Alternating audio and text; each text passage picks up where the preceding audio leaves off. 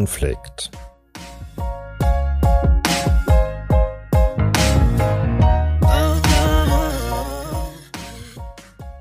Menschen und Konflikte. Der Podcast der Waage Hannover.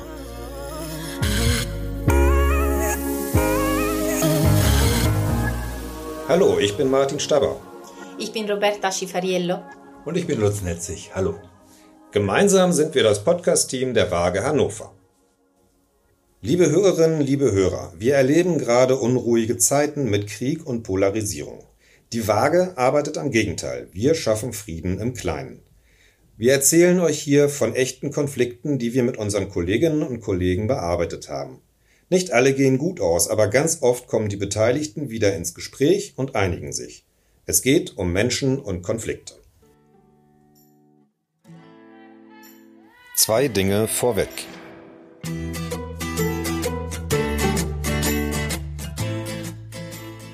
Die Waage ist ein gemeinnütziger Verein für Konfliktschlichtung und Mediation. Seit 1992 haben wir in über 15.000 Fällen vermittelt und Menschen bei der Suche nach außergerichtlichen Lösungen unterstützt. Es geht um Straftaten, um häusliche Gewalt, aber auch um Konflikte in Familien, zwischen Eltern, in Betrieben, Nachbarschaften und bei Fußballspielen. Wir sind derzeit ein Team von 15 haupt- und ehrenamtlichen Mediatoren und Mediatorinnen.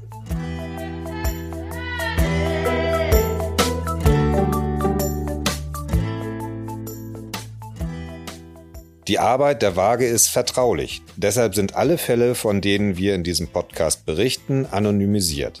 Die Menschen dürfen nicht erkannt werden und sich nicht selbst wiedererkennen.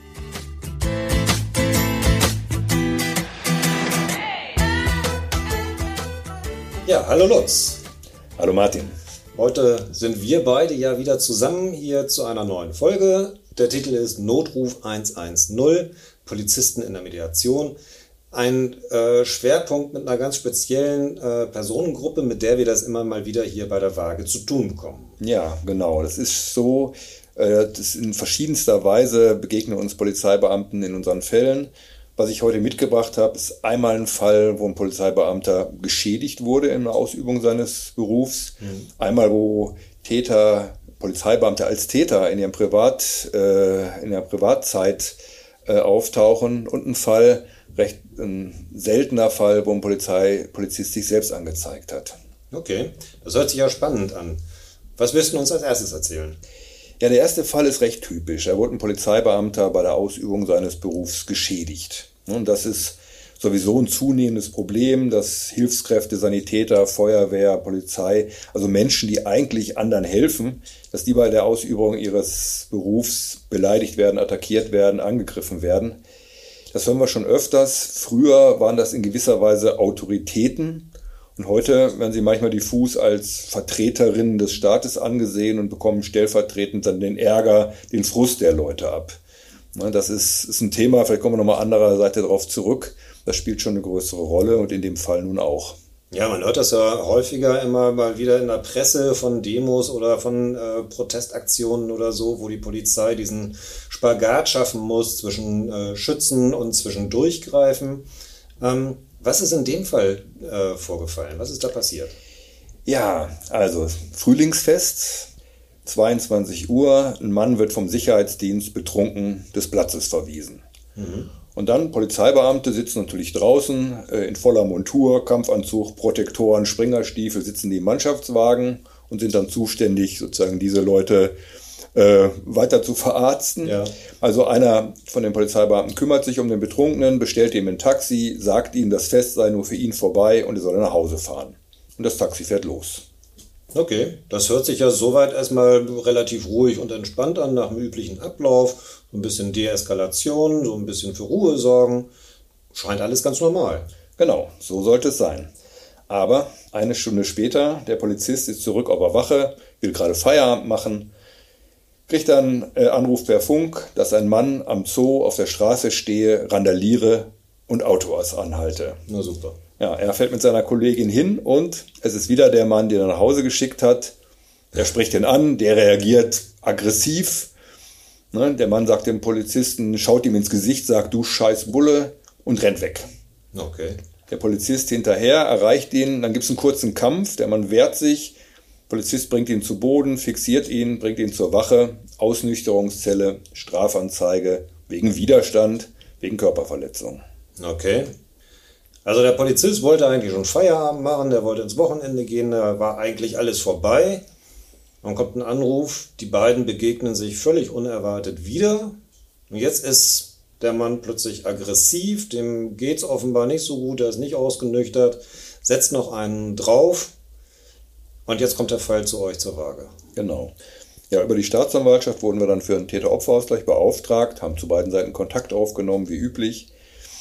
Und der Polizist hat recht skeptisch reagiert im ersten Gespräch. Der sagte, ja, ich weiß schon, der will sich da mit Alkohol rausreden, aber ich mache den Job schon lange. Das nicht mit mir, das brauche ich nicht ja. irgendwo. Äh, aber er sagte, ja, wenn der eine Spende an einen guten Zweck äh, leistet, 400 Euro äh, an eine Einrichtung, die er für sinnvoll hält, dann fände er das in Ordnung, da wäre er auch bereit. Aber irgendwo jetzt Entschuldigung und sowas, meint er, brauche ich nicht. Okay. Der Täter, ein Familienvater, der war ne, und äußerte sich im Vorgespräch sehr schockiert über sich selbst. Der wollte sich erklären, hat gesagt, hier, ich kann mir das, ich weiß gar nicht, was ich da gemacht habe, was für ein Käse. Ich habe Respekt vor Polizeibeamten, ich will mich auf jeden Fall entschuldigen und dafür gerade stehen. Okay. Sind ja schon mal komplett andere Töne. Jetzt waren die aber beide bereit zu einem Gespräch und waren beide bereit, sich wieder zu treffen, ja? Ja, das war der Fall, das war gut aber bei den seitens des Polizeibeamten mit einigen Vorbehalten. Ne? Er sagte, ich habe meine Berufserfahrung und die wollen dann sich immer schön reden und so etwas. Das sind ja. dann leere Worte. Ja, und dann gab es die Mediation. Der Polizist hat mal aus seiner Sicht geschildert, wie das so ist, wenn man dann äh, Samstagabend dann im Mannschaftswagen sitzt, wo andere feiern gehen. Ja, äh, ne, hat man nicht unbedingt gute Laune. Ja, und er meinte dann auch zu dem Beschuldigten, du hättest auch einen schlechter gelaunten Kollegen geraten können. Ja, ja. Ähm, er sagte ihm, er will 400 Euro haben.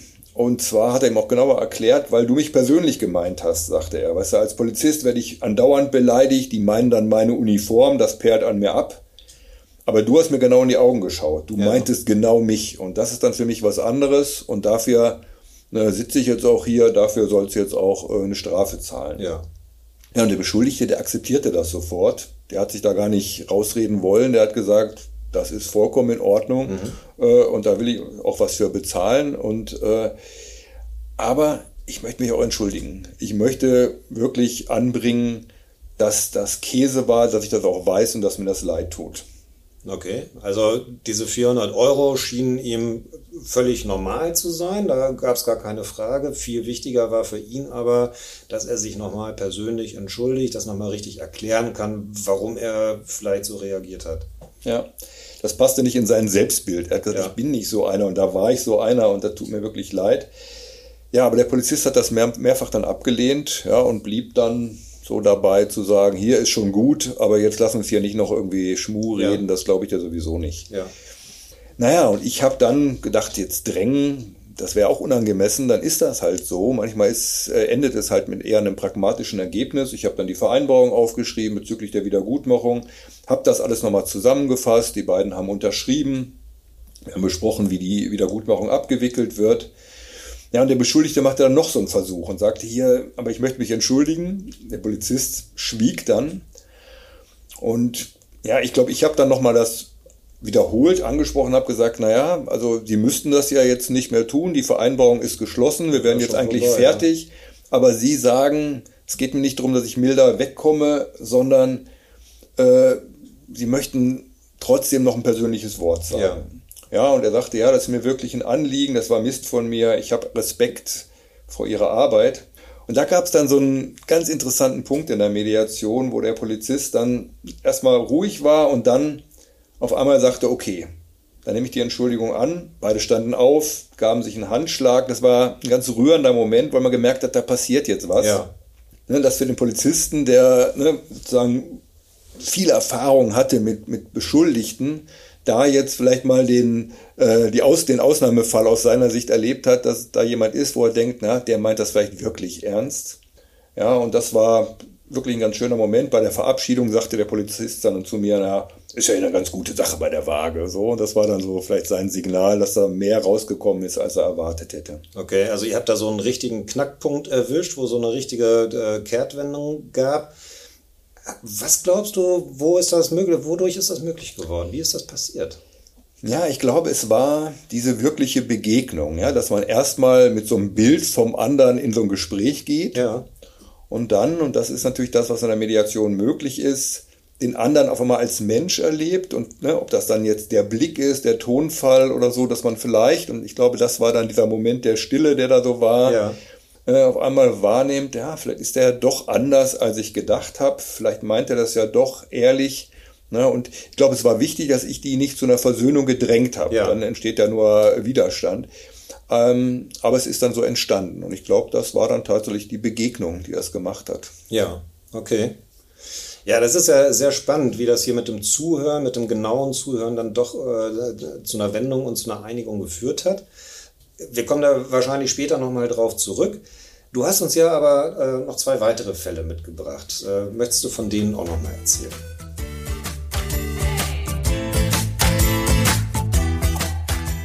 Ja, Martin, dann mal zum zweiten Fall. Hier geht es um Polizisten, die in ihrer Freizeit selbst an der Schlägerei beteiligt waren. Also Diskothek am Bahnhof, eine Gruppe von vier jungen Polizeibeamten tanzen, trinken Alkohol, feiern und geraten dann auf der Tanzfläche mit einem Mann in Streit. Böse Worte, Drohungen fallen. Es gibt eine Prügelei auf der Tanzfläche, jemand hat einen anderen im Schwitzkasten und einer ruft sofort auf den Boden Polizei. No. Ja, und der Mann, der hat wohl früher selbst in der Security-Branche gearbeitet, ergibt sich, liegt am Boden, aber die Polizeibeamte schlagen weiter auf ihn ein. Er kriegt Vorschläge ins Gesicht.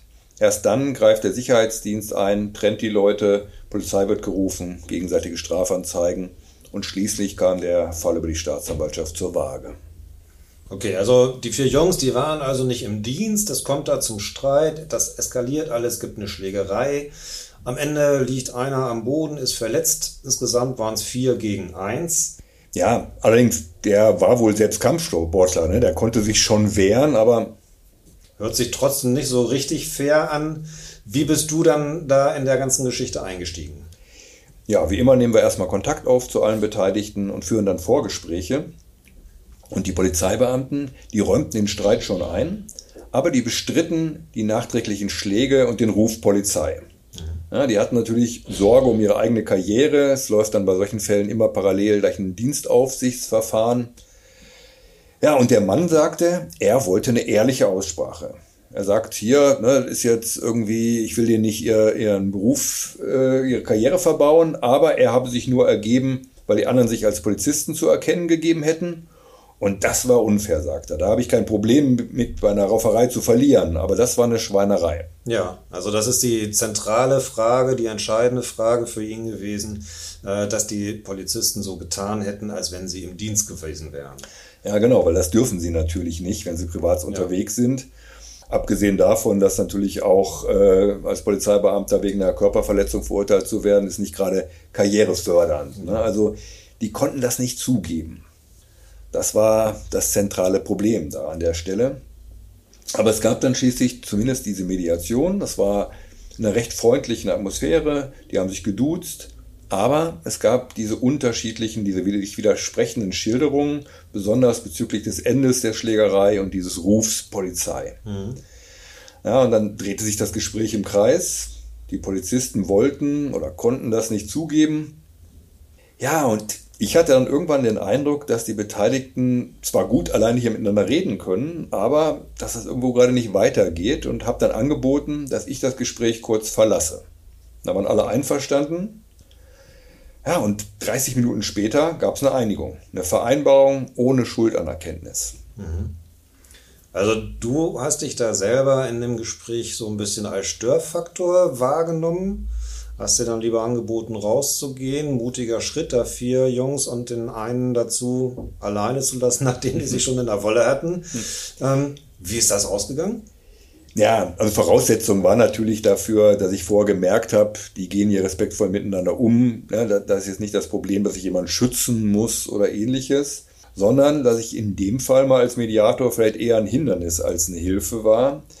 Ja, weil die Polizeibeamten das offiziell nicht sagen konnten. Mhm. Ja, aber in meiner Abwesenheit, da konnten die Beteiligten wohl dann doch offen reden. Ne, die konnten das einräumen, konnten sich entschuldigen, was sie offiziell bestreiten mussten. Und ja. für den Geschädigten war das nicht wichtig, dass das in der Akte steht. Der wollte mit denen eine ehrliche Aussprache, konnte aber auch verstehen, dass die jetzt äh, das nicht zugeben können offiziell. Naja, und dann gab es von seiner Seite gar keine Forderung mehr. Es gab einen Handschlag, es gab eine Einstellung des Verfahrens. Der Fall ist dann gut ausgegangen. Okay. Ja, da steckt ja noch ganz viel Interessantes drin, ganz viele Fragen, die wir später noch beantworten können. Aber erstmal der dritte Fall, den du uns mitgebracht hast.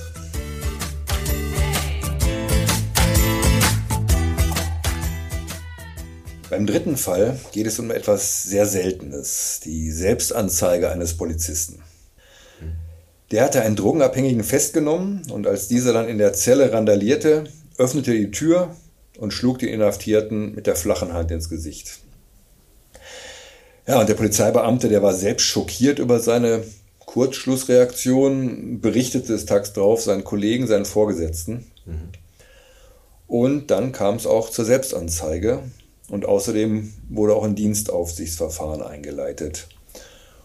Und zwei Wochen später hat sich dann der Polizist an die Waage gewandt und bat um ein Gespräch. Okay, da rastet ein Polizist richtig aus, dem brennen alle Sicherungen durch, der haut, der schlägt auf einen Inhaftierten äh, ein, schlägt ihn ins Gesicht, merkt aber, dass er da über die Stränge geschlagen hat und am nächsten Tag zeigt er sich dann selber an. Mhm. Ja, und der Fall kam dann nicht wie sonst über die Staatsanwaltschaft, sondern der kam direkt dann zu uns. Ah, Kurze ja. Zeit später rief er bei der Waage an und wir haben einen Termin gemacht. Und da schilderte er mir dann diesen Vorfall, sagt, ne, er frage sich, ob er eigentlich ungeeignet für seinen Beruf sei. Ne, da gäbe es eine besondere Verantwortung, da gäbe es ein Gewaltmonopol und ne, da meint er, dass, ne, ich habe den Beruf ja nicht ausgesucht, um mich so zu verhalten.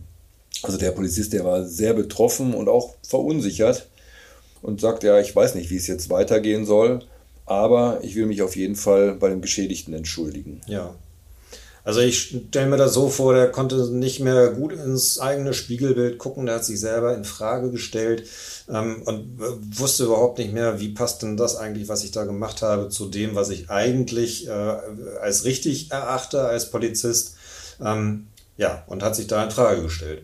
Ja, genau. Also er fand das jetzt falsch, schrecklich, was er getan hat. Und er sagt, das entspricht ja genau dem Vorteil, das es gegenüber Polizisten gibt, ja, und wo wir eigentlich gegen angehen wollen. Und, und so will ich auch nicht sein. Mhm.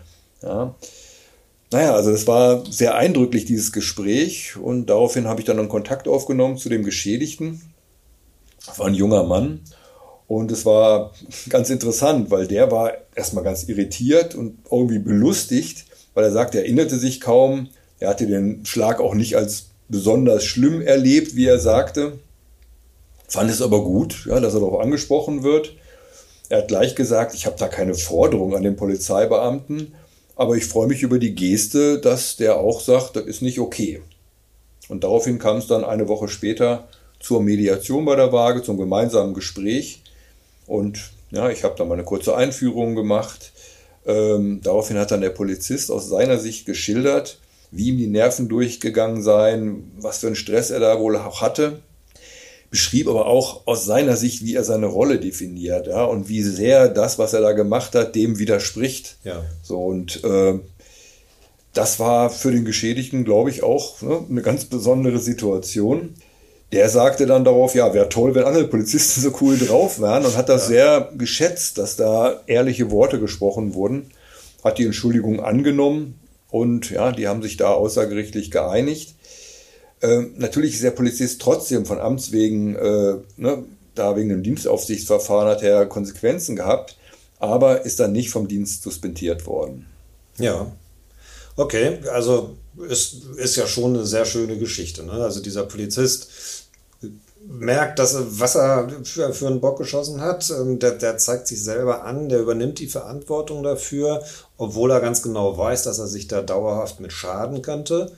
Ähm, der Geschädigte selber, hat das gar nicht so richtig alles äh, eingeschätzt. Er hat das, fand das gar nicht so schlimm. Freut sich aber darüber, dass so ein Polizist auch einfach mal ehrlich zu ihm ist und äh, das ja. einfach mal so einräumt. Das ist ja schon ein schönes Ende für diese Geschichte. Schönes Ende. Natürlich ne, ist ein sehr exotischer Fall, aber auch das ist eine Erfahrung mit Polizeibeamten bei der Waage. Ja.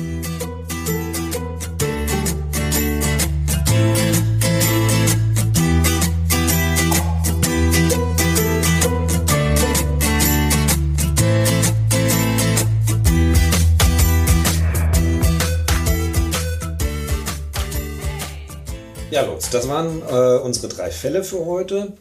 Die sind ja alle äh, sehr unterschiedlich. Ja, ich denke, die Beispiele zeigen, in was für unterschiedlichen Rollen wir Polizeibeamtinnen und Polizeibeamten bei der Waage erleben.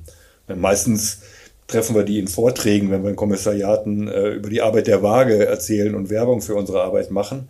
Aber mitunter sind Polizeibeamte auch als Betroffene bei der Waage, meistens als Geschädigte, dann, ne, wenn es um Gewalt, um Widerstand geht. Manchmal aber, ne, wie ich erzählt habe, auch in anderen Rollen.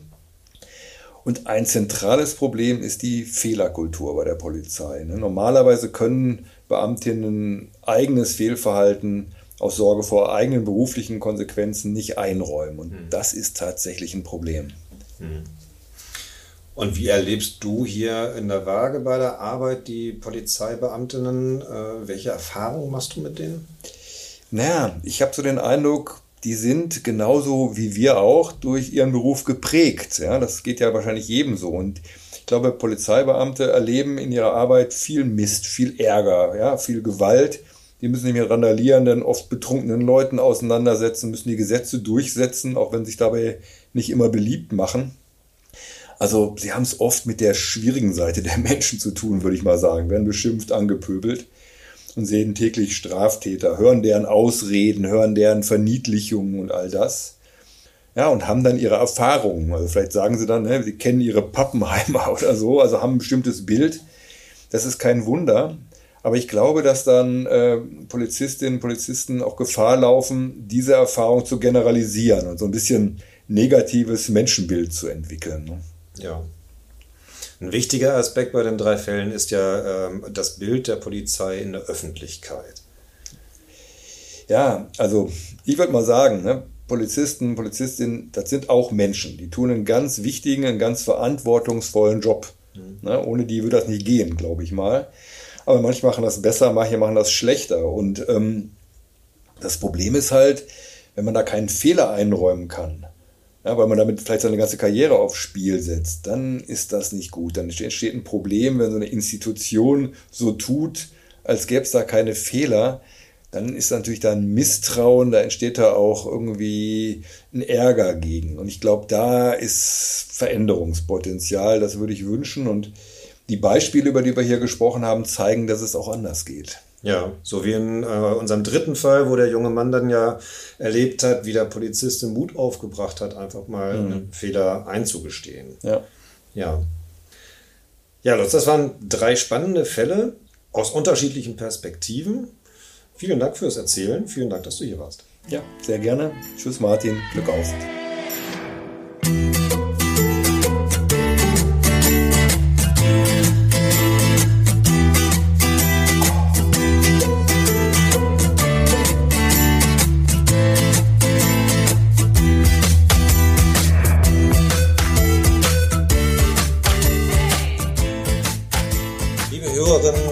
Hörer, wir sind am Ende dieser Folge angelangt. Wenn ihr Anregungen habt, wenn ihr Fragen habt, schreibt uns einfach eine E-Mail. Unsere E-Mail-Adresse lautet trueconflict at waage-hannover.de. True Conflict wird in einem Wort geschrieben. Ähm, außerdem findet ihr auf unserer Homepage natürlich auch noch weitere Informationen. Und wir würden uns freuen, wenn ihr unseren Post äh, Podcast liked und weiterempfehlt. Wir wünschen euch ein schönes Weihnachtsfest und einen guten Rutsch. In der Welt erleben wir ja gerade viel Krieg, Gewalt und Auseinandersetzung, aber es gibt auch das Gegenteil. Und in diesem Sinne wünschen wir euch allen eine friedvolle Verständigung in eurem eigenen engen Kreis. Bis zur nächsten Folge. Wir würden uns freuen, euch wiederzusehen oder wieder zu hören. Bis dahin, macht's gut und bleibt gesund.